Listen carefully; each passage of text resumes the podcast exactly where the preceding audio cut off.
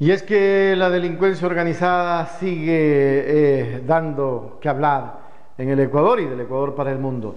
La Fiscalía procesa presunta organización criminal que delinquía en cajeros automáticos. Normalmente esto pasa. Los cajeros automáticos eh, a veces se vulneran y te van robando lo que tienes allí. Vamos a la información en detalle.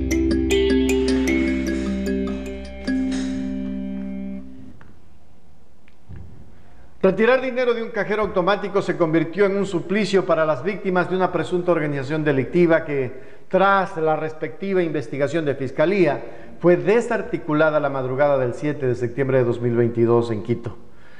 El trabajo coordinado con agentes de la Policía Nacional permitió identificar a cinco personas que se habrían asociado ilícitamente para perjudicar a ciudadanos, principalmente de la tercera edad, cambiándole sus tarjetas de débitos para luego apoderarse del dinero de sus cuentas.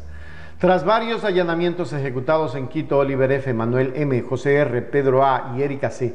fueron detenidos y procesados durante la audiencia de formulación de cargos por su presunta participación en el delito de asociación ilícita por estafa.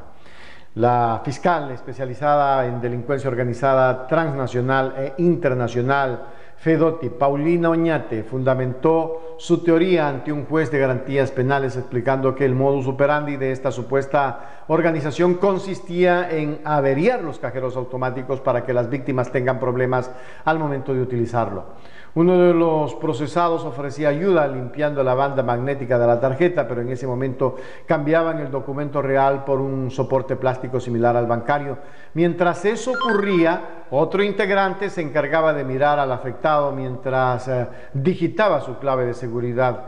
Con la contraseña en su poder, los procesados se trasladaban en un vehículo a otros cajeros para apoderarse del efectivo. La fiscal Paulina Oñate contó con las versiones de 13 víctimas quienes reconocieron a los procesados como los responsables del perjuicio económico que sufrieron. Además, expuso los informes de vigilancias y seguimientos a los procesados, con la respectiva autorización judicial que evidenciarían la manera en que operaban los sospechosos. Entre los indicios levantados en los allanamientos están las tarjetas de plástico en blanco que habrían sido empleadas por los procesados para cometer el delito. Asimismo, se encontró el vehículo en que se movilizaban a los cajeros de distintos puntos de la ciudad y los valles.